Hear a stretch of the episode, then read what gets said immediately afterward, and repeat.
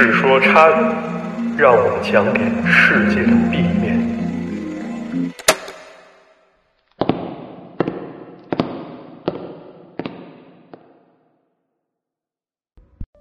好的，各位观众朋友，大家好，我是马探长，欢迎大家来到《世说差语》节目。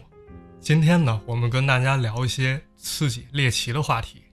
事情是这样的，咱们《世说差语》这个项目立案的时候呢，我就开始到处发动朋友，找懂得奇闻异事的嘉宾来跟大家聊一聊。这个前几天呢，我就跟我一个老朋友七爷聊上了。七爷说：“你如果想出点有意思内容，那我这儿有很多。”我一想，还真是啊！我跟七爷这个老朋友认识四五年了。当时呢，我们团队在上海办浮世会展的时候呢，七爷还现场来过一次。当时看完展呢，我俩一边吃着烤肉，一边喝啤酒，聊出好多好多有意思话题了。最后呢，实在聊嗨了，结果七爷回家的时候还把火车给误了。所以这次欢迎七爷来跟大家聊一聊啊！欢迎七爷。嗨，大家好，我是七爷。关注北戴河陶罐头厂电影修饰会的朋友啊！我觉得大家肯定都看过七爷写的文吧？七爷呢自己也在做一公众号，叫七寸钉，里面话题非常之广，像文学、电影、艺术、各种奇闻异事，还有七爷一些随笔，这些呢都是七爷作品，还有他研究的对象。大家看一下屏幕上有一个二维码这个就是七爷的公众号，叫七寸钉。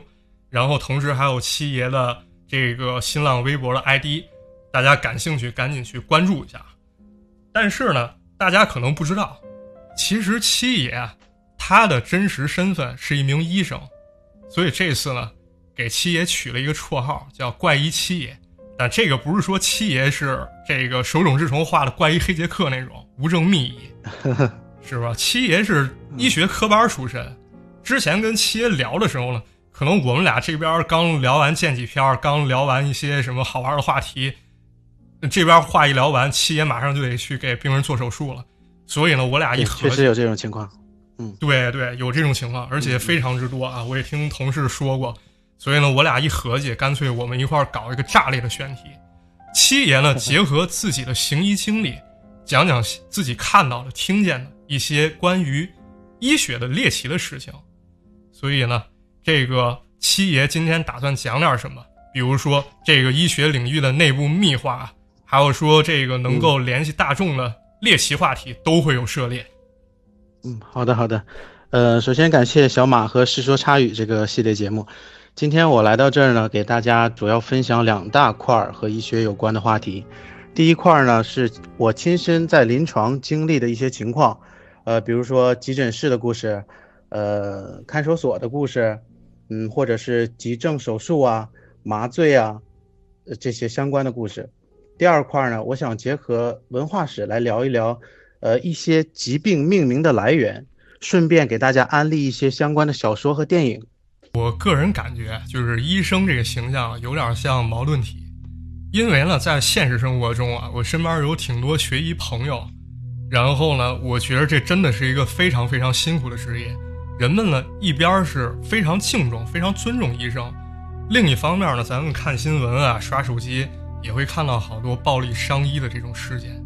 那在电影作品中呢，医生啊有时候是变态杀手，就像咱们今天给七爷这个打造人设，它上面这个头像这个汉尼拔博士一样，有的时候呢又无所不能，被描述的特别神奇，特别像说诸葛亮这种多智近乎妖这么一种感觉。嗯，是的，这也是今天我想声明的。呃，其实医生啊也是一个很普通的职业群体。下班了呢，也会去吃必胜客，也会看看口水剧，只是这个影视作品里啊，把医生给妖魔化和神化了。今天的话题里呢，我会给大跟大家提一些跟麻醉啊、毒麻药啊，还有这些急诊手术有关的话题，也包括一点急救的小常识。呃，请大家以科普的精神对待，呃，不好的事情千万不要效仿。对，千万不要效仿，咱们以听为主。哎，七爷，我先问一个问题啊。嗯咱们上期节目啊，我跟大家讲，就是我做过一个选题，我去了解过各行各业的这个禁忌啊。比如说这个，呃，出海的朋友吃鱼的时候，说不能把鱼说翻过来，否则的话说可能招致船运，啊，就是这个这个船出现问题啊。还有像这个程序员，尤其台湾那边，他们会供一包绿色乖乖，说这样能够防止宕机。然后呢，我也了解了一些关于这个医生啊、医学他的一些禁忌和禁忌。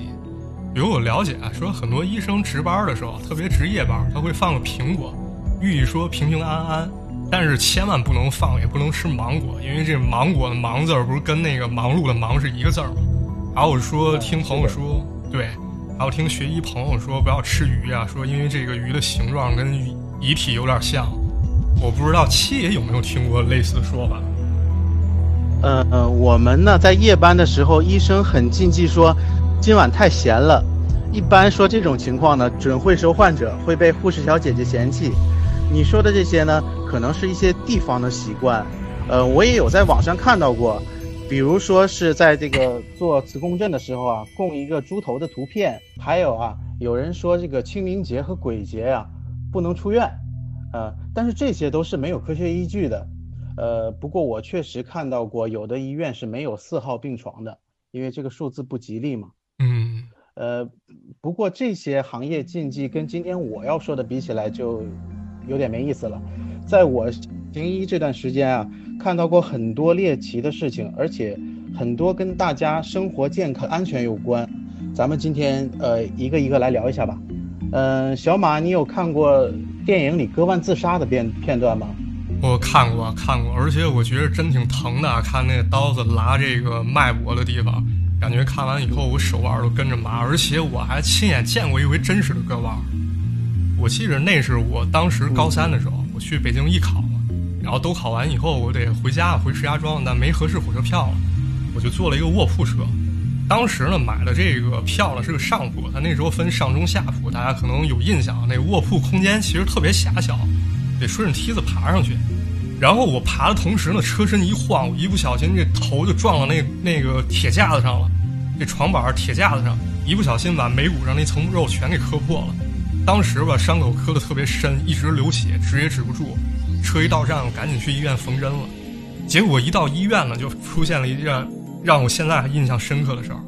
我刚一躺下，我冲着天花板看，耳朵旁边就传来一阵骂骂咧咧的声音。我斜着眼往旁边看了，看见一个男的。当时是冬天，艺考是冬天，那男的就穿一个 T 恤，然后架着一个女的。那女的嘴里一直嘟嘟囔囔在那骂街。我仔细一看呢，那个男的紧紧握着那女的手腕，举得特别高，他俩胳膊上全都是血，正往下滴呢。那男的就一直道歉，说什么媳妇儿，我以后再也不那样了，以后都听你的。后来听医生说，这两口子吵架，女的挺狠，直接割腕了。呃，关于你说撞破眉骨这件事啊，我先跟大家说一个小常识啊，因为头部它的血运特别丰富，呃，所以只只创一个小切口的话呀，也会大量的出血。这个时候最好的方法就是压迫止血。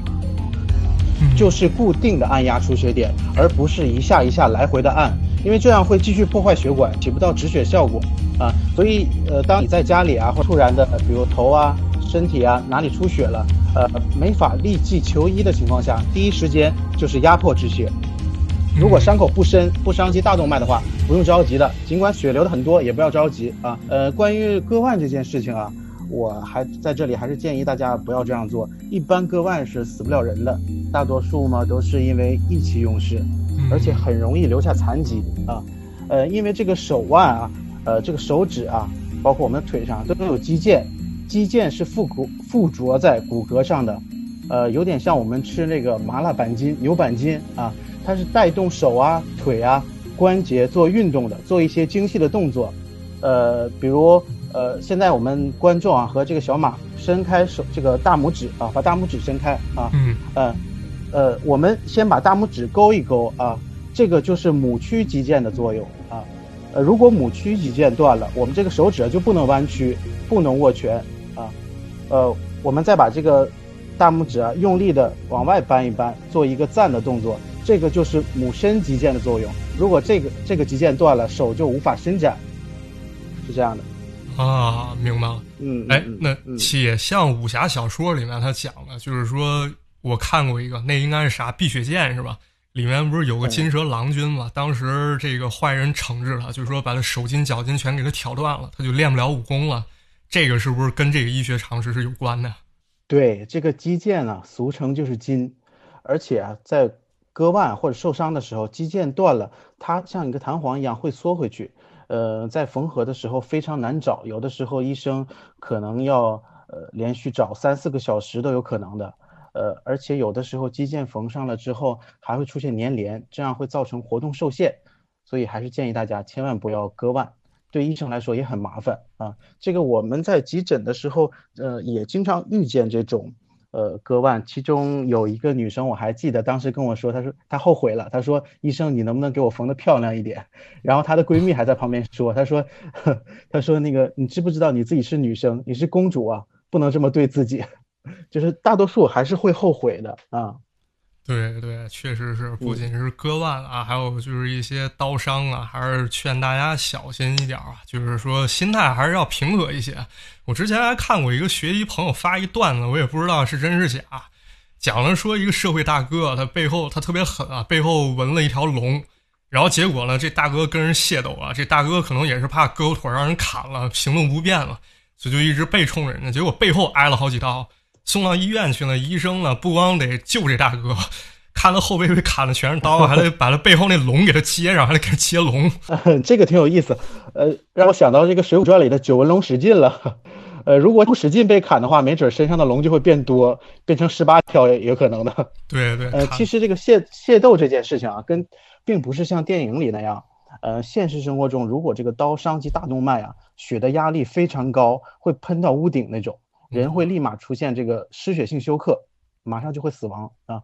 呃，在这里我讲一些平常遇到的这种急症手术吧，尤其是在夏天的时候非常多见。嗯，大家呃在路边摊啊、大排档吃点烧烤、喝点酒什么的，嗯，可能醉呃醉酒之后会打架斗殴。呃，有的人呢只是肚子被踹了一脚，或者是被木板砸了一下，它里面的肠子就破掉了。因为这个时候酒足饭饱之后啊。呃，肠管是膨胀起来的，像气球一样。我们曾经做手术啊，这个人他是他有这个感染性腹膜炎啊，就证明肚子里面有东西破掉了，大便流到腹腔了。呃呃，我们最后发现的时候，他这个小肠上有三个破洞啊，就是说这个被暴力击伤之后啊，肠管破破了三个洞啊。呃，然后还有一个比较严重的案例，就是说，嗯，一个患者他被人用刀刺伤了，一个很年轻的患者，这个刀啊。是从他的腹部刺进去的，然后向左上角滑，呃，刺到了他的，呃，这个横膈这个地方，就是说，呃，我们的腹腔和胸腔之间有一道横膈啊，呃，如果把这个膈膜给刺破的话，可能伤及到肺脏啊，造成这个。呃，肺气胸，呃，我们术中啊是请了这个胸外科的医生一起来会诊，把他这个呃横膈膜啊给他缝上了。呃，这个时候就要取他，因为他肚子里一直在出血，很多血啊，就我们就是目的为了找出血点，呃，要把这个手术切口延开，就是很大的一个切口啊，呃，这个左边肋骨啊就用那牵引器掀开，就像这种牛的排骨一样啊，呃，然后其次是探。探查这个脾脏，脾脏在我们的呃左上腹啊，在这里呢，我还要给大家普及一个小常识，就是这个名字术语叫做方向盘伤啊，就是说我们在开车的时候，有的时候出现车祸或者是急刹车，这个我们的胸口啊和方向盘是等高的，突然的惯性。会撞到方向盘上，这个很容易造成脾破裂。呃，人体这个脾啊是非常脆的。我们在手术中就探查这个脾脏，发现脾脏也没有破裂，脾动脉也没有破裂。呃，然后就继续探查。呃，我看这个肠子，人体这个肠子是长得什么样的呢？呃，做个比方嘛，打开肚子之后，这肠子瘫在。里面啊，就有点像一块大的灵芝，一个大蘑菇一样啊。因为这个肠管啊，它是粉嫩粉红色的啊，上面这个浆膜层有一些粘液，然后肠管是由这个肠系膜连接的，肠系膜是黄颜色的，像脂肪一样。里面有一些血管，肠系膜的血管，它是负责供应这个肠管血运的。如果这个血管断掉的话，肠腔肯很可能就会坏死。呃，这个我们术中探查了很久，也没有发现肠腔破裂。最后一共是五个医生上台，啊，找到了他是在后腹膜这个深处，在腹腔深处有一个血管断裂了，出血非常的凶。最后还是呃给它缝上了。呃，这这边一边在做手术，另一边是在输血的。呃，如果我们找血管的速度，找这个出血点的速度比输血的速度慢，这患者很容易就死在台上了啊。然后这个患者最后是救回来了，呃，但是呃有一点比较倒霉的就是，因为我们血管动过手术，它很容易造成这个血栓，它可能在很长一段时间，甚至终生都要服用这个阿司匹林、康宁。所以说呢，我在这里面呼吁大家，能动口的时候。能口的时候不要动手，能动手的时候千万不要动刀。哎，然后说到这个创伤呢，我们有的时候受伤了是是需要用点抗生素，我们老百姓俗俗称为消炎药。呃，在这边呢，我想到一个话题就是跟青霉素有关啊，这个梅毒、青霉素，呃，和日本战后美军占领的关系。嗯，这个在第二次世界大战之后啊，美军全面占领了日本，呃，当时。日本啊，整个是经济下滑，物价飞涨，民生凋敝，呃，很多女性啊，迫于生计，呃，要上街去站街当这个妓女。呃，当时呢，这个妓女的名字呢叫潘潘，他们都管这个妓女叫潘潘。呃，最可气的是呢，当时的日本政府，啊，他呼吁女性去给这个美国大兵当妓女、当慰安妇。啊，当时这个官员是怎么说的呢？他说，呃。要我们所有日本的妇女联合起来做日本最后的一道防波堤，这个是一个很恶劣的道德绑架呀，是吧？啊，呼吁一个，就呼吁大家去做妓女，呃，所以当时啊，这些这些女性啊，或情愿或不情愿呢，为了生计就去兵营里，呃，去充当妓女，跟美国大兵睡觉，啊，这个时候啊，就导致了美军中梅毒大规模爆发啊。说到梅毒这个事情啊，它。它是一一种嗯病毒啊，如果有人感染了梅毒，它会在你的血液里形成终身的一个烙印，就是即使你治好了，呃，测梅毒螺旋体的抗体，它还是阳性的，就是还会知道你感染过梅毒，啊，而且梅毒这个东西，它的症状是什么呢？之后呃会造成这个生殖器上的叫硬下疳，就是生殖器上面长一些硬硬的瘤一样的东西。然后，如果是三期梅毒的话呢，会造成安鼻，啊，就是人的鼻子会烂掉。嗯嗯。呃，其实呢，历史上呀，有很多文学家呀、艺术家，他都是得过梅毒的。呃，比如说梵高、马奈，啊，还有这个列宁，其实也是因为梅毒死的。贝多芬，嗯，贝多芬也得过梅毒啊。然后就是瞎子阿炳也得过梅毒。呃，因为当时嘛，文人嘛。艺艺术家嘛，都比较风流，那个时候又没有这个什么安全的措施，呃，所以就很容易得。然后当时啊，就是日本战后，因为美军军营里大规模爆发梅毒，所以美国才第一次把青霉素引进到了日本，这是一个历史。是，这感觉还真挺有戏剧性，而且怎么说呢，感觉挺悲哀的。那么咱说回到行医，嗯，是的，是的，七爷，你在行医的过程中。有没有遇到什么因为患者啊，比如说像这个得梅毒这种，他自己特别不注意，结果导致这个医学工作者救治起来特别麻烦的事情吗？呃，有的。我这边呢有一个有点恶心的，有一个有点咸湿的。马探长，你要先听哪个呢？呃，我全都要。那我一个一个讲吧。呃，先讲这个恶心的案例。呃，第一个就是涉及到一种虫子。它的名字叫蜱虫，不知道你有没有听说过啊？听说过这个蜱虫，我觉得真挺恶心的。我自己没有沾染上过，但是我家狗之前被它钻过。这个在北方吧，我听好像叫草爬子是吧？而且说这个出门遛狗的时候，对，出门遛狗的时候，这个这种虫啊，它专门钻到狗耳朵里这种特别隐蔽的地方，一开始你还发现不了。我现在还记得当时啊，我和我妈把狗的耳朵掀起来，因为我家狗是苏木，它耳朵稍微有点塌。我们把这狗耳朵掀起来啊，一看里面密密麻麻的，巨恶心。啊然后我们只能这个拿着棉签给狗耳朵上药。现在感觉就是，现在想起来这事儿，脖子后面都是麻的，真的这感觉太难受了。是的，这种虫子会寄生在这个呃牛啊、呃狗的身上，密密麻麻，非常恶心。呃，在夏天呢。很多人去野外，他穿着短裤也很容易被蜱虫叮咬。这个我们在急诊的时候会遇到。啊，这个蜱虫它比较可怕的地方是会传播一种病叫莱姆病。啊，呃呃，这个明星啊，艾薇儿啊，还有贾斯汀比伯都得过这种病。呃呃，这个蜱虫，我们看这个 PPT 上的图片呢，它这个吸血后肚子胀大这个图片，它身体会膨胀一百到二百倍。它本来很小，吸完血之后啊，肚子胀很大，呃，号称虫子中的吸血鬼。它有八百多个种类，是人兽通吃的。呃，一个充盈的母蜱虫。能产四千枚卵，而且这种虫子有的时候能活五五六年，生命力非常的顽强。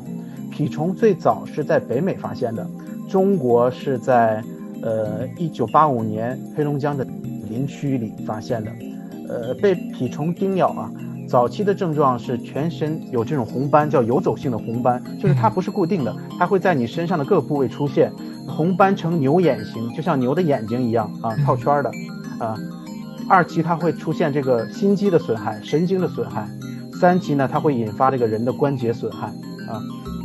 呃，这个艾薇儿当时被蜱虫咬过之后，他就自己接受采访的时候一边哭一边说：“他说我五个月都卧床不起，感觉自己没法呼吸，不能讲话，也不能动啊，甚至整整一周都不去洗澡，因为自己啊可能这个关节损害啊，几乎都站不起来啊，觉得生活要崩溃了。”呃，一般呢，患者被蜱虫咬过之后啊，呃，人的第一反应是用手去拔它，啊，把它拔掉。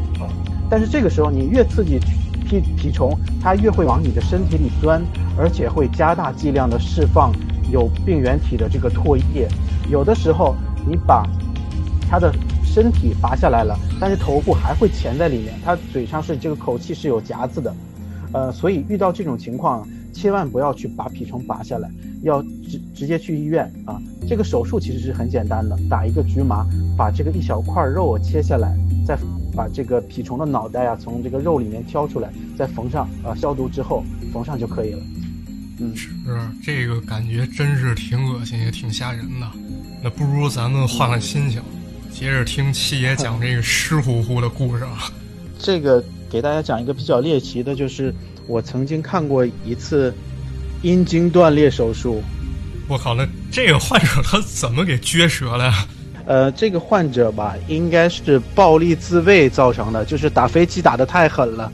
呃，其实，在这个泌尿科的急症中啊，这个因为性生活导致阴茎折断也是有的。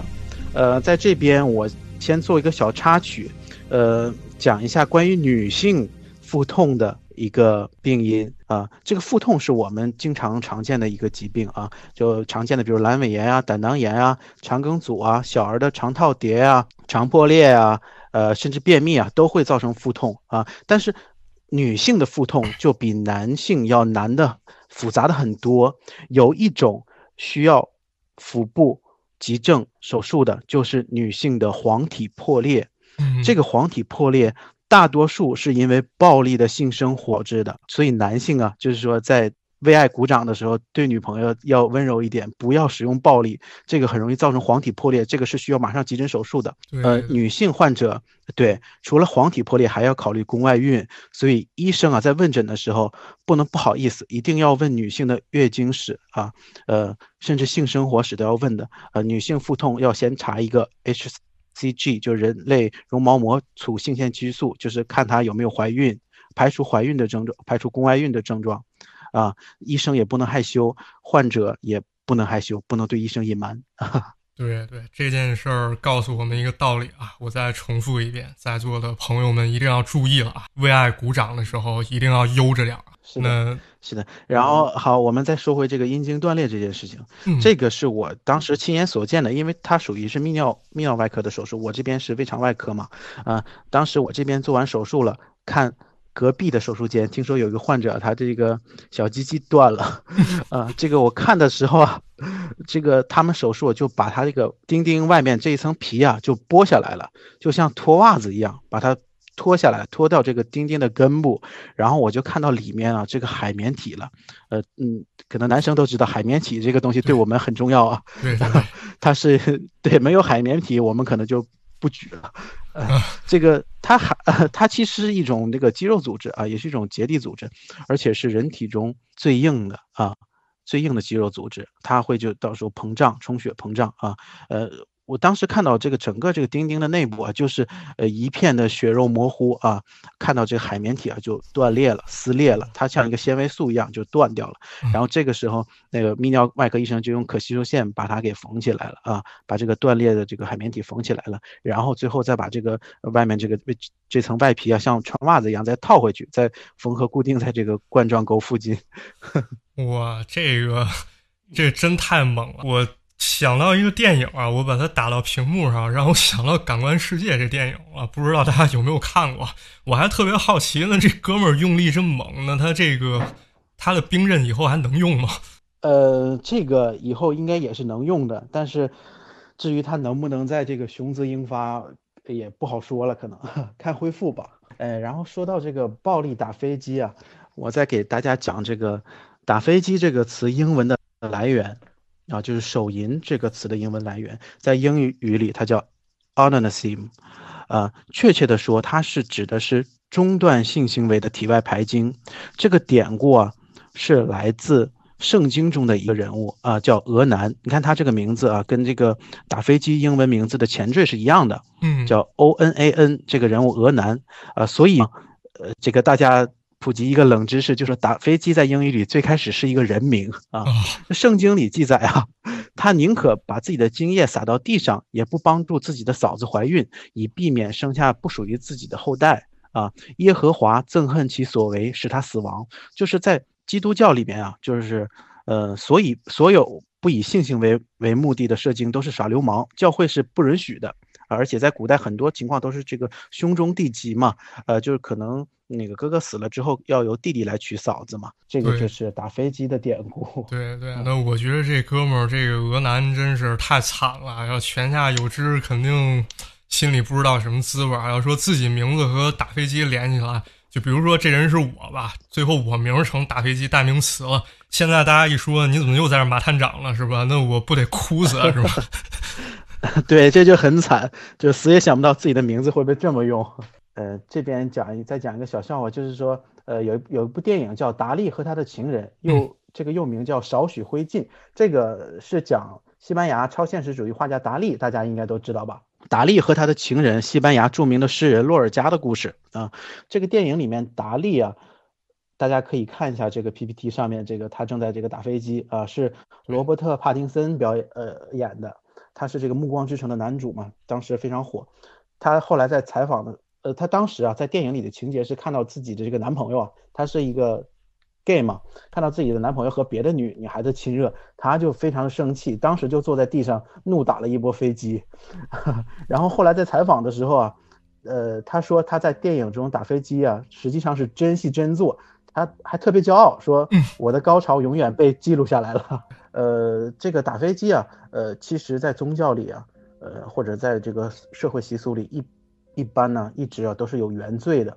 海明威曾经写过一个小小故事，一个短篇小说，呃，名字叫《先生们，祝你们快乐》。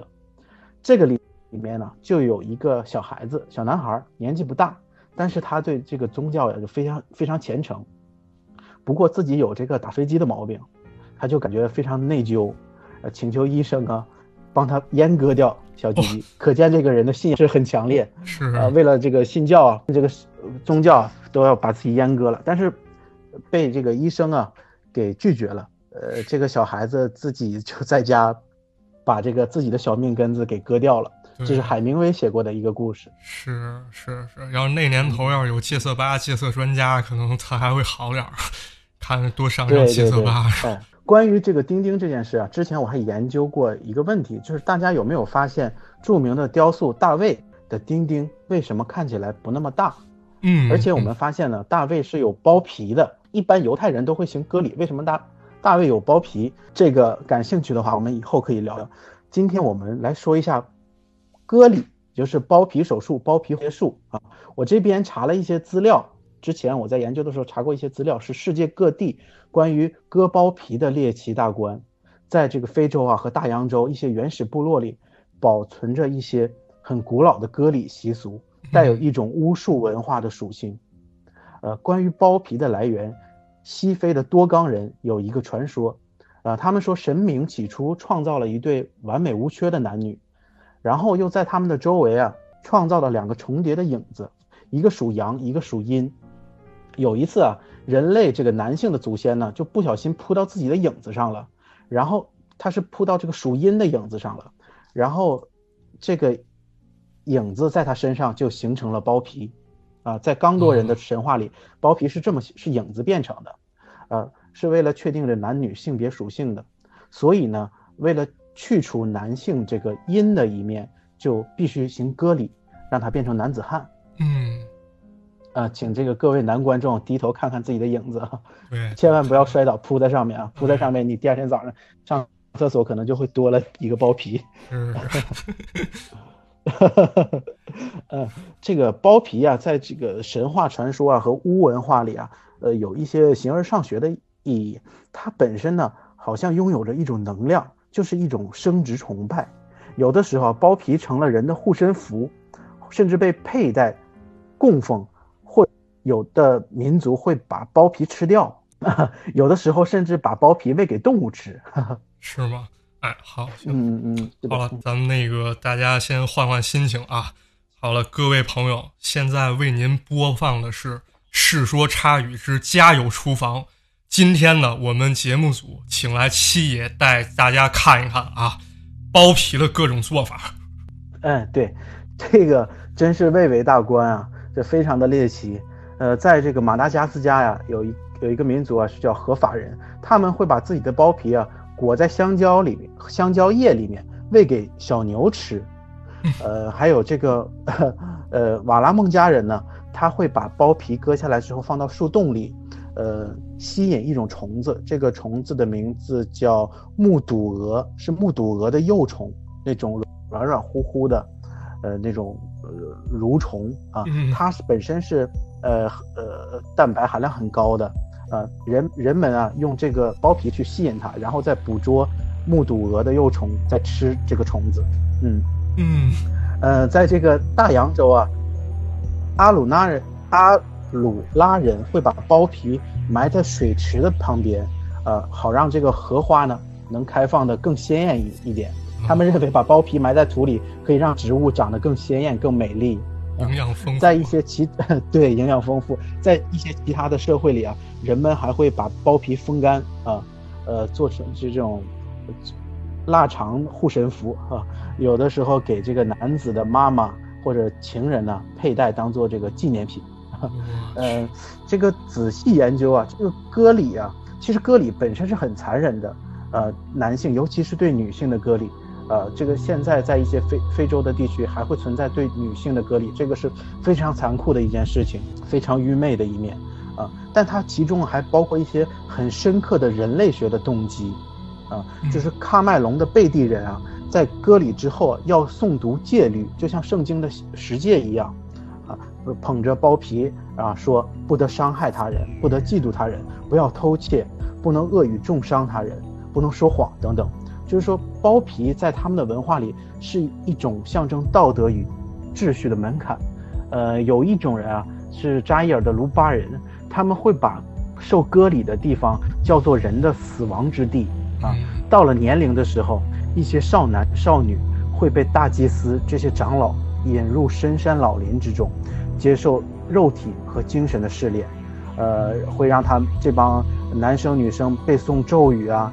聆听训示啊，吟唱这个历史的歌曲，啊，或者深受鞭笞的酷刑，呃，用虫让虫子咬他们，用火烧他们，或者让这个一帮人去讥笑他们，讽刺他们，啊，呃，然后这些即将成龄的、这成年的这这些儿童啊，就是在痛苦中扮演死者的角色，他们认为当时自己是死的，去了人死亡之地嘛，啊，嗯，最终是在。包呃割包皮之后才会得到重生啊，会抛弃他孩童的身份，成为一个有社会担当的社会人啊。用这个加蓬啊加蓬这个境内的拜米拜格米人的话来说啊，受到割礼的孩子就不再是黑暗的子孙了，而是白昼的子孙，是一个重生的人，reborn，一个再生的人。嗯，那小马，我问问你，你是一个？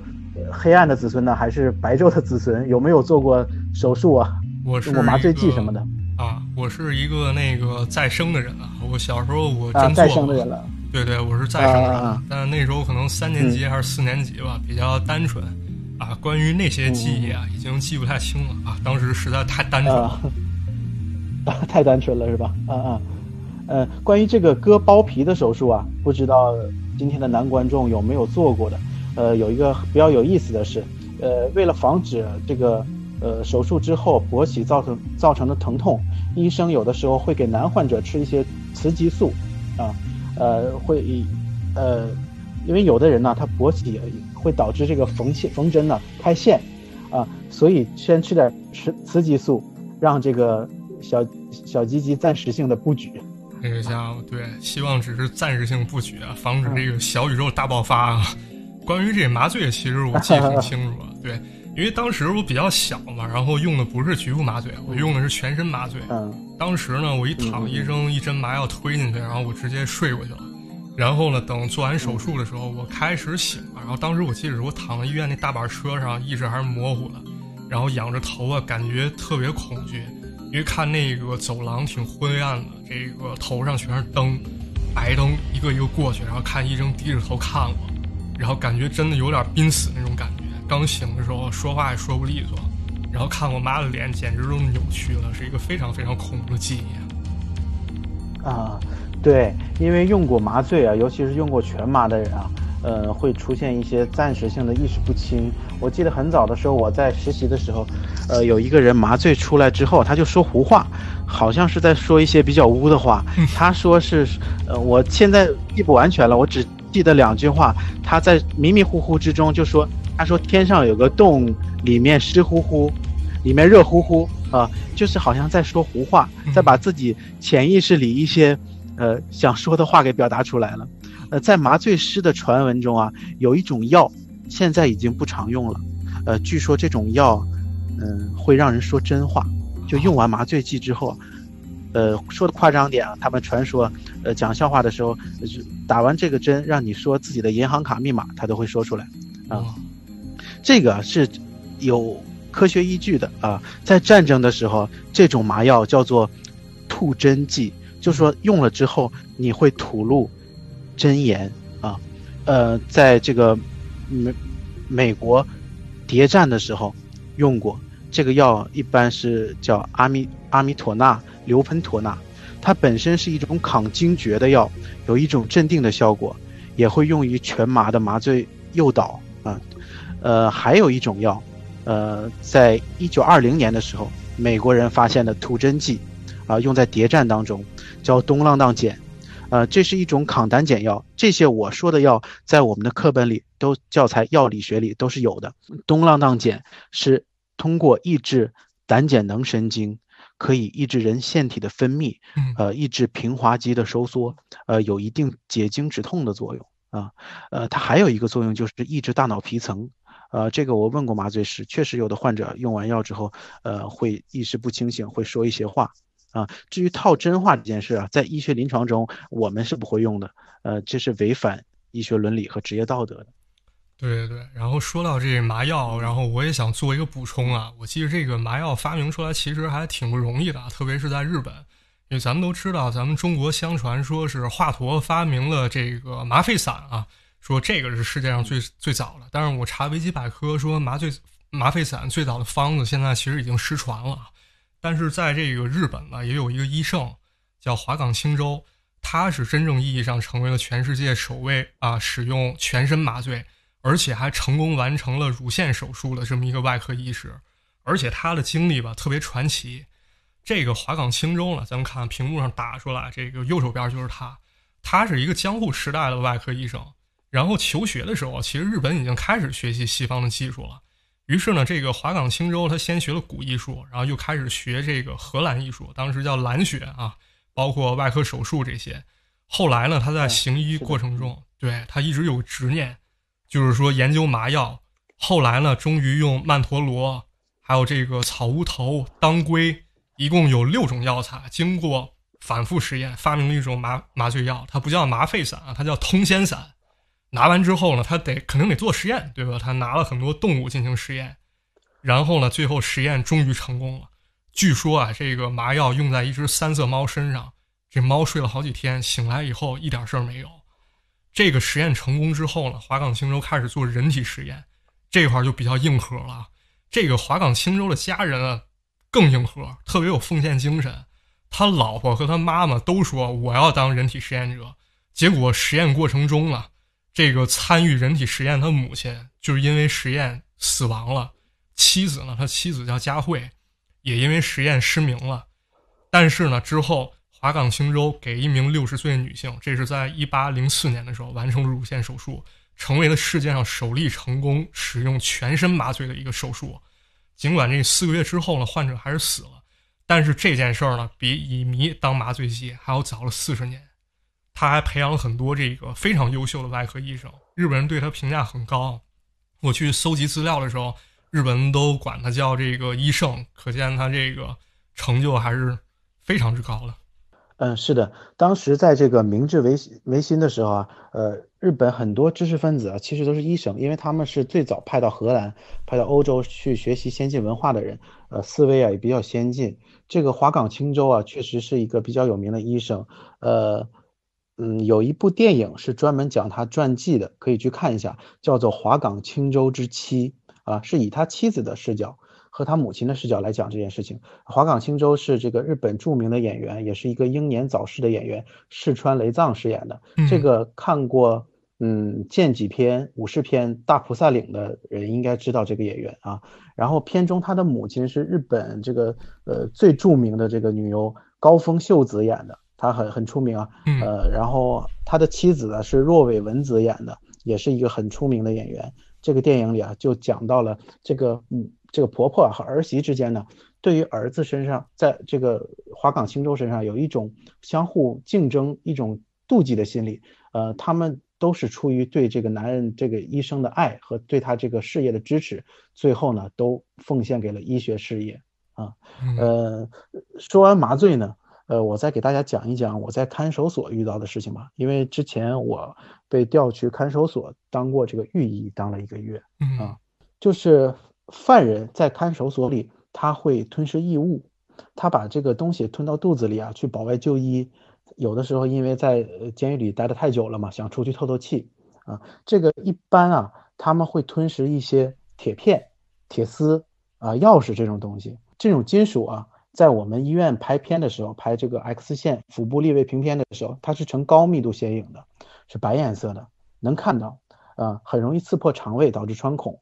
呃，这犯人很很鬼机灵啊，他为了避免肠子被异物刺穿，就把钥匙放在塑料袋里，然后吞下去。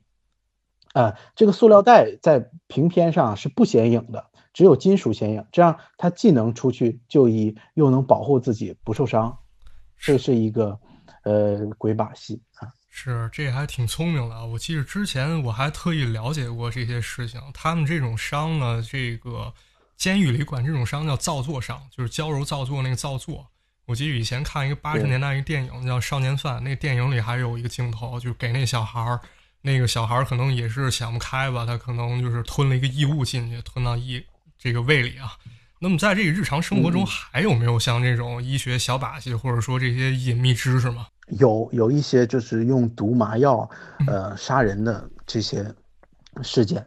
在这里呢，我给大家讲一个药，在此我不说这个药的名字啊，它在我们临床中是经常常用到的，它是人体必须需要的一种东西。呃，在我，但它必须要按照一定的比例配在糖盐水里，以缓慢的速度，一个半小时到两个小时滴到人的身体里啊，呃。它是绝对禁忌用静脉推注的方式的，这样会造成人立马死亡。这个这个药在人体里达到一定浓度之后，会立马导致心脏停搏。这个在日语里叫心脏麻痹。这个这个药啊，也被用在安乐死的最终裁决人的这个终极武器上。嗯啊，在刘慈欣《三体》第三部里面。他描述了安乐死里面都有哪些药，呃，大家感兴趣的可以去看一下。先是用一些镇静剂，然后再用这个药，迅速让呃这个犯人死亡。呃，关于这个药杀人的方法，在一个日剧里叫《Spike》，就是户田惠梨香和加濑亮演的一个超能力的推理剧里面，有一个人专门把针头里放这种药，飞在人的身上，然后杀人。呃，还有就是说我们比较常见的就是胰岛素杀人法。呃，在真实新闻里大家可以看到，呃，有一个护有一个护士啊，她为了报报复男朋友，就用了胰岛素杀人。啊，过度的、过量注射胰岛注射胰岛素会瞬间的让人产生低血糖啊，人会出现这个头晕啊、惊厥啊、呃昏迷啊这种情况。呃，我们临床上有一句话讲叫血糖宁高不低。呃，因为高血糖呢，呃，就是找这个内分泌科的医生，他可以给你慢慢调一调。呃，但是反复的低血糖会导致人经人神经不可逆的损害啊。突发低血糖这个患者，我们。见过，呃，在我们病房里会有的。呃，有一次一个老大爷，他因为长期的进食啊，呃，没没法摄入这个糖啊，突然就晕倒在厕所里了。这个场面啊，就是非常紧张，他整个人丧失意识啊，就瘫软在地，四肢非常僵硬，我们几个人都无法抬动啊，他浑身上下就是冷汗淋漓，呃，整个脸呢就煞白。啊，这个时候啊，就是我们大家呃民间用的一些什么掐人中啊、拍后背啊，根本都不好使。嗯，呃，低血糖啊是非常常见的，比如一些我们上学的时候，一些女性啊女同学啊，她比较瘦啊，体质比较弱，可能没再加上没吃早饭啊，就容易低血糖晕倒啊。如果呃大家在遇日常中遇到这种情况，请让这个患者立即的平卧啊，给他找一块糖吃。啊，或者一些轻症表现无力的，就让他原地休息，买点果汁给他喝，就迅速的补充糖。就是关于人突然突然倒地，有以下几种情况：第一种情况就是我们常见的低血糖；第二种情况就是前一阵我们大家比较关注的这个高以翔事件啊，嗯，这个就是说突然的心脏骤停啊，心脏骤停的话，呃，这个心脏里面的血无法搏动在大无无法搏动到大脑里，会造成呃这个脑死亡。几分钟之后，这个不可逆的啊，是不可逆的，会造成人的死亡啊。这个心脏停搏和这个呃糖尿病还不一样，糖尿病晕倒，低糖的人低血糖人晕倒，呃是有意识的啊，他是有呼吸的啊，包括癫痫的病人跌倒，他都是有呼吸有脉搏的。呃，突然心脏停搏的话，你摸这个人的这个颈动脉啊是没有搏动的。呃，在这个时候，我建议呃。普通的人还是要马上打电话请医疗专业人员来做这个心肺复苏。其实虽然说普及做心肺复复苏，但是一般人都是做不好的。呃，我看过一个视频，就是一群医生在打羽毛球的时候，这个科主任呢突然就心脏停止，躺在地上了。然后当场很多专业的医生，他们当时心肺复苏的效果还比较好，然后叫来了幺二零。呃，嗯，但是他们在这个环节上出现了一个错误，就是说。最好的办法是马上做这个用 AED，就是移动的除颤仪，马上给它做电除颤。即使这个心肺复苏的效果很好，但是在拉到医院这个过程中，这个患者也很容易死亡，就基本上百分之九十都是救不过、救不过来的啊。关于这个呃胰岛素低血糖的这个事件啊，不知道大家看没看过一个电影叫做《黑皮书》啊，它是关于二战一个女间谍的故事，被称为德国版的《色戒》。这个女主角当时就被注注射了过量的胰岛素，她呢是恰巧发现了一块巧克力，凭着这凭着这块巧克力啊，成功生还了。对，说起这个电影里这些桥段啊，像咱刚说这个电影之前，我跟七爷聊过挺多的，然后七爷也特意跟我讲过，说咱们历史中啊很多名画，包括历史典故，其实它这个来源都跟疾病有关。对，是的，是的，呃，很多关于比如呃录音癖啊、独眼龙啊这些病症的英语名字，都是和西方传说和古希腊传说是有关系的啊。大家看一下，有一幅名画啊，叫做《马背上的戈代戈代娃夫人》。嗯，这个名画呀是画着一个漂亮的一个贵夫人啊，她裸体坐在马背上。画的非常好看，这个颜色非常鲜艳。在这个背景资料里啊，我发现有一个词叫做“戈代娃夫人综合症”，啊，它被作为漏音癖和暴露狂的文艺教法。传说在这个苏格兰啊，有一个呃贵妇人，啊，她的丈夫是当地的一个官员，她为了呃让市民让这个丈夫啊减免税收啊。给这个市民带来福利，宁愿呃打赌裸体游街。她说，她跟她丈夫说说，如果我呃什么都不穿，骑着马在大街上走一圈，我能这么做，我敢这么做，那你就给老百姓减免税收。呃，但是后来我查了一下这个事情啊，很难验证它是真的，可能是呃一个野史啊，但是留下了一个术语吧，就叫戈代娃夫人综合症。呃，这个同时啊，民间传说是很善于自我修饰的。当时的老百姓啊，因为是这个市长的夫人出来了，大家都不去看，都把门关上，很自觉的啊，给这个呃市长老婆一个面子。但是有一个叫汤姆的平民啊，Tom，他忍不住啊，打开门偷看了这个戈代娃的裸体，被抓起来了。后来啊，在西方，这个偷窥狂的名字就以他为命名，叫 Pinning，Pin，Pinning Tom。啊，所以偷窥狂的名字是来自一个叫汤姆的人。啊，这跟咱们刚才说的那个打飞机来源有点像啊。我觉得这故事也对，都是跟跟人名有关的。对对，一开始说给大家提供福利啊，结果这福利可能还有另一种说法。嗯，对，是的。然后我们再来看一幅画吧。这幅画是这个雷东画的，这个很超现实主义啊，有点可爱，是一个独眼人。嗯，这个。在医学里啊，这个独眼龙或者是一些畸形胎儿，它的这个名字叫这种病眼畸胎，就是两只眼睛合并到一起成为一只眼睛了。这个小马你有没有接触过？在我们小的时候，一些猎奇马戏团里，有有接触过，这个我还是见过的。尤其我发现像那个猪挺容易发生这种疾病的，这个样子还挺狰狞的。它那脸整个都是畸形的，我记得在日本那边也有说把这种这种生物做成标本，然后去到处展览什么的。呃，这个看过古希腊史诗《奥德修记》的人啊，会记得这个独眼巨人，他是海神波塞冬的儿子。对啊，呃，当时我看到的时候啊，就隐约的记得在英文里啊，这个独眼病残的来源就和巨这个巨人有关系。后来我查了一下。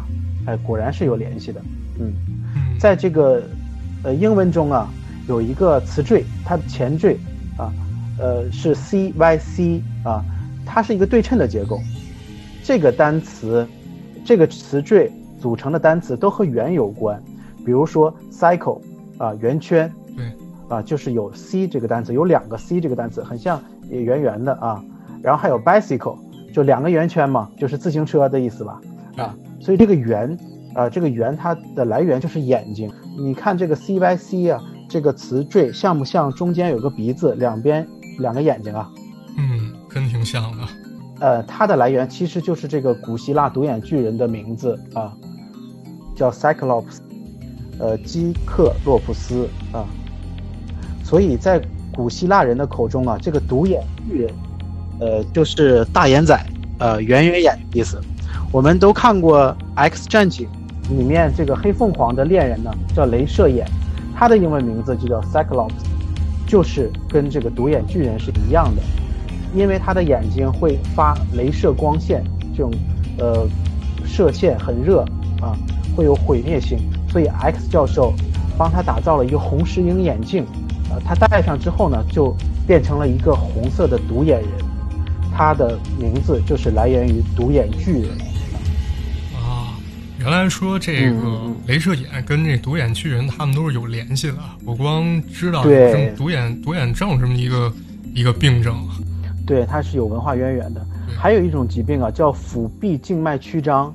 这个病啊，它有一个比较生动的名字，叫水蛇征或者水母头征。啊，它是因为人啊肝硬化导致门脉高压，呃，侧支循环建立之后啊，在肚子上啊，形成一些迂曲扩张的血管，呃，这个血管的样子就像蔓延的水蛇一样，会向四周发发散，也像水母的触须一样。嗯啊，在医学里，它又叫海蛇头征，啊，或者水母头征。呃，其中啊，它的英文拼写啊，就是美杜莎，啊，就是我们所。熟知的古希腊神话中的蛇发女妖美杜莎，所以说腹壁静脉曲张，如果文一点的叫法就叫美杜莎之头，直译过来就是美杜莎的脑袋啊，就是这个女妖啊，她的头上都是蛇，她看人一眼会让人石化，嗯，这个也是有文化背背背景的。反正咱们今天聊了这么多，我觉得医学啊、疾病还有健康，在人类历史上一直都是一个绕不开的这么一个话题啊。所以这也侧面说明，对健康对于我们来说真的是太重要了。对，很重要，尤其是疫情期间啊，大家要做好防护啊，注意休息，提高免疫力啊。所以也希望大家注意身体啊，咱们大大家都健健康康、快快乐乐的。然后我们今天的主要内容呢，大概就是这些。下面呢，我们进入一个弹幕互动时间，大家有什么问题啊，咱们可以来问，不管是医学还是文化，我们都可以畅所欲言来聊一聊啊。嗯，是的，大家也可以说一些感兴趣的话题啊。因为平时呢，我跟小马都是对一些比如日本文化呀、昭和时期的这种怪谈呀，都比较感兴趣。有的时候我在微博上看一些呃跟神话传说有关的一些神兽啊，有关的这些怪谈，我都会艾特小马啊。这儿有一位朋友啊，问。说咱们有没有一些关于医院的灵异话题？嗯，基本上我们平时在医院都是以这个科学精神对待的，因为平时工作也比较忙嘛。嗯，灵异话题，哦，我是不太关注的，只是大家有时候聊天嘛，我们暂时像之前说的，呃，这些一些医院禁忌啊，大家聊聊就好。其实，在医院里是一个嗯比较严肃紧张的氛围。嗯，但是的，对，但是我记着七爷给我讲过一个挺不可思议的一个事儿啊，当时是。还是你在看守所去当御医的时候吧，我记得好像是碰见一个女人半夜发病，这个能给大家讲讲吗？对，当时就是在女子监狱里有一个女女性啊，女犯人就突然突然的这个身体抽搐啊，很惊恐，大呼大叫，就有点像这种鬼附身这种样子。呃，几个这个女狱友拉她都拉不动的啊，她就是大喊大叫，场面非常恐怖。当时我。嗯，抽了一针安定，想给他打，嗯，但是根本没法进针啊，呃，这个他根本不让人去接触他，呃，这个原因我还不清楚，也可能是一种灵异事件吧，或者是一种，嗯，心理的一种反馈吧，一种面对这种监狱压抑环压抑环境的一种暴躁的情况，突然间整个人就失控崩溃了，后来第二天呢，他好了。然后七爷有看过《完美莫广》吗？哎，看过，嗯，对，这个我也看过。日本一个著名的这个插画插画家嘛，啊，是画了很多猎奇的画啊。对对，像这个有一个叫什么英明四十八呃十八人众还是什么？对，二十八重剧，他跟二十八一一块做。是的，这个他画的东西也有偏一些女性题材嘛，就是表现女性的一种恐惧。不是有一个词叫眼球奇谈嘛？就是他会画这个人男人去舔女人的这个眼球，一种猎奇的性变态的心理。呃，关于这个性变态啊，我。之前也研究过，呃，也在这个七寸钉公众号上发表过。大家如果想听的话，以后我们可以聊一聊。对，大家可以去微信公众号啊，这个微信搜一下七寸钉，去看看七爷写的东西。然后还有一位朋友，这应该是咱们一个熟人啊，一个好朋友提到了这么一本书，叫《尸体变化图鉴》。七爷有看过这本书吗？呃，我看过网上有一个叫《九象图》啊，《尸体变化图鉴》一般它。一些在一些刑侦呐、法医类的书里会有，里面是人死亡之后这个样子，很恐怖。呃，有一个这个九象图啊，它是出自于佛教的，在日本文化里也有，就是讲一个人在死亡之后会出现的九种阶段。呃，其中有一个阶段叫做巨人观，就是他身体里边这些菌呢会发酵啊膨胀，最后整个人的尸体啊会胀起来，像巨人一样，场面极为恐怖。最后九象图的一个归宿就是变成呃一堆白骨，但是其中中间这个。这个腐烂啊、尸变的过程是非常恐怖的啊。对，呃，这个之前我看过这个一些关于法医的小说，里面有呃一些法医小常识，以后大家感兴趣也可以说一下。就是比如会通过人的呃毛发呀，通过这个骨骼呀，去判断他有死了多长时间，甚至会通过人身上这个呃生的这个蛆啊去判断，因为这个比如这个蛆在夏夏天呢。会每天长几厘米，通过这个能知道这个犯人死了有多长时间了。嗯嗯，对，对这感兴趣可以去找一找这本书，叫《尸体变化图鉴》。这本书我们公司还有一本，在我们公司放着，我没事就过去翻一翻，尤其想不出创意的时候，对，对我这个对帮助还是蛮大的。对我看有人说推荐法医法医小说嘛，呃，这个就是我看的就是《法医秦明》的第一部啊，里面就是有很多。一些法医的验尸小技巧，感兴趣可以去看，很快可以看完。它是单元剧的形式，每一章就是一个故事，然后顺便科普一个小知识。嗯，对，而且我刚想到一个问题啊，这是我个人一个问题，一直没太了解的，就是说那个咱们小时候可能都听过一个传说吧，就是说小孩子出门就一定要注意点，否则可能会让这个拍花子的给抓走了。他可能就是拿一种药，对，涂到手里一拍，你就跟他走了。这个我们小时候也听说过，嗯，可能就相当于这个乙醚这种东西，可能在这个九十年代的时候。对麻药管控啊不太严，一些拐卖人口的现象也比较多见，他们就用这种药物。我们在电影里看过，用手绢啊放上麻醉剂捂在人的嘴上，就会瞬间晕倒之类的。对，反正我听说过挺多，但是还是没有遇见啊，因为遇见了大家可能就见不到我了。今天没人直播了。下一个问题啊，就是有朋友聊一个我们之前就聊过的一个话题，叫清明梦。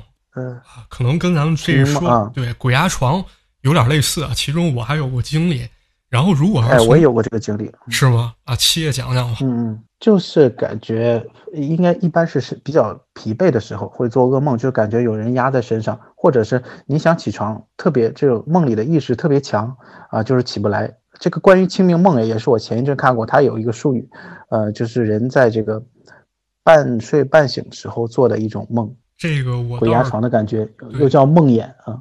对对，我倒是这个挺多的。我高三的时候特别频发，然后到大学的时候可能才稍微好点。包括就是在宿舍，我有时候都鬼压床，尤其是中午，我特别发现中午鬼压床其实挺多发的。对于我个人来说吧，就是说自己在睡觉的时候，特别是看着窗户那块对着窗户睡，它有这个光照进来，这时候特别容易鬼压床。嗯，因为光照进来的时候，你这个会有光源嘛，会就临醒的。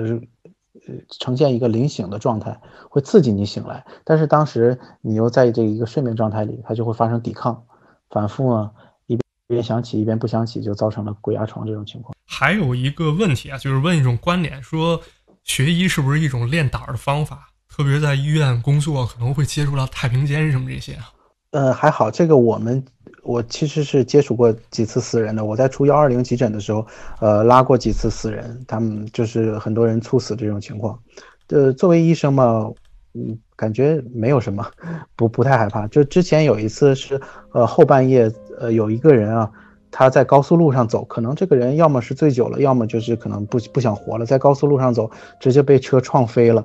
呃，我离远的时候，因为开始是警察在控制现场，我在远远处看的时候，感觉他这个。半边脸已经被撞没了，然后当时啊，其实这些交警啊，他们也不不太敢上前，他们说让医生抬，让医生抬。然后我们就首先出于人道嘛，就是用这个，他趴在地上，我们用这个呃这个床单啊，就把他给盖上了。然后几个年轻的警察就就害怕了，呃，我和这个司机，然后再有他们一个老警察。然后把他抬起来。当时这个老警察就说：“你们快来帮抬一下，我们这个做的是这个积德的事情啊。”这个当时场面确实是比较惨烈的。嗯，呃，七爷有去过医院里的太平间吗？嗯，现在太平间一边一般和医院是分开的，一般患者直接就会拉到殡仪场。啊，他医医院不太会常设这个太平间。嗯，我看还有的人说讲一讲这个虹膜异色症，这个确实也是一种。这个著名的歌星大卫鲍伊啊，他就是两个瞳孔不是一不是一个颜色的，他好像是因为受到外伤引起的。呃，之前我还看过，嗯，呃，豪斯医生里面有一个病例，就是一个患者他这个，呃，瞳孔外面出现了一个黄有一个黄颜色的环，啊，这个豪斯医生当时判断就是他得了一种病，是跟肝功能，肝。肝的疾病有关的，会造成瞳孔外面有一有一层黄颜色的环。对，呃，我还看到有人说这个双瞳的事情，在历史上有很多人是传说是双瞳，就长了两个瞳孔。最有名的就是呃项羽啊，楚霸王项羽是双瞳的，还有呃传说这个南唐后主李煜也是双瞳。这个传说人体是有呃几大异象，双瞳是一种。还有一种是方刚，就是说这个人的肛门是方形的，呃，还有就是说，还有一个就是叫狼顾，狼顾是专门来形容司马懿的，呃，司马懿有一个外号叫做狼顾之鬼，他比较擅长谋略嘛，传说他的这个脖子能旋转啊，就是不旋转，然后脖子直接扭过来，脸从正面直接转到反面啊，旋转一百八十度。这个传说就叫做狼顾。那七爷双瞳这种现象是真实存在的吗？嗯，双瞳一般是一种白内障的白内障的早期表现，有的可能是病理上的，并不是说是他什么天赋异禀之类的。呃，我好像有印象啊，我见过，就是可能白内障初期患者，他那个其实不是两个瞳孔，其实瞳孔之间可能有有一层膜吧，就看起来像两个瞳孔差不多，是这种感觉吗？嗯，是的，对对，实际上是一种病变，但是古代人他不了解这种情况，是就就是就说它是一种异象。对对对，有可能啊。然后我看弹幕里一直有朋友在刷，我不知道好不好讲啊，就是一些小的癖好吧，或者说性癖，比如说练手或者说练练足这一类的，不知道好不好讲。对，也可以说说，就是说，呃，很多人有不同的这种呃性变态的表现，比如说有一种癖好就叫做性摩擦癖，就是说他通过摩擦东西来产生快感。通常是一些比较有质感的一些布类啊，一些麻绳啊什么的，就是大家都看过《杀死比尔》第一部吧？对，杀杀死杀死比尔这个系列大家都看过吧？这个他呃那个比尔啊，他是呃美国一个著名的动作影星，叫做呃大卫卡拉丁。他前呃大概几年前死掉的时候就被发现在呃是泰国的一个酒店里面，他躲在柜子里啊，用这种麻绳系在身上。呃，自卫，然后用塑料袋套在头上，啊，一边窒息一边自卫，最后就突发疾病死亡了，啊，这就是一种特别的性癖好，啊，就是有一部电影啊，呃，大卫林奇的叫《蓝丝绒》，啊，里面有一个黑帮老大，他就是很变态。他囚禁了，就是控制了一个女歌星、呃女舞星，一个女演员，呃，然后就去性侵犯她，呃，在侵犯之前呢，他把一个一块蓝丝绒这个布很有质感的，摸起来很舒服的咬在嘴里，然后他一边打这个这个这个女女女歌手啊，呃，然后一边侵犯她，然后嘴里还喊着叫妈妈，啊，这种就是一种极度的这个变态，可能是因为小的时候。过度的这个恋母，呃，或者这这个蓝丝绒啊，是小的时候，呃，对这种被啊、毛巾毯啊非常依恋啊。这个有一有一个术语叫做安全毯。小孩儿小孩儿啊，通常会对这个布娃娃、玩偶一些有手感的东西啊，有一种依恋的感觉啊。这个我还听说过，但是就简单给大家讲一讲吧。是我身边人的一个经历，他给我讲了。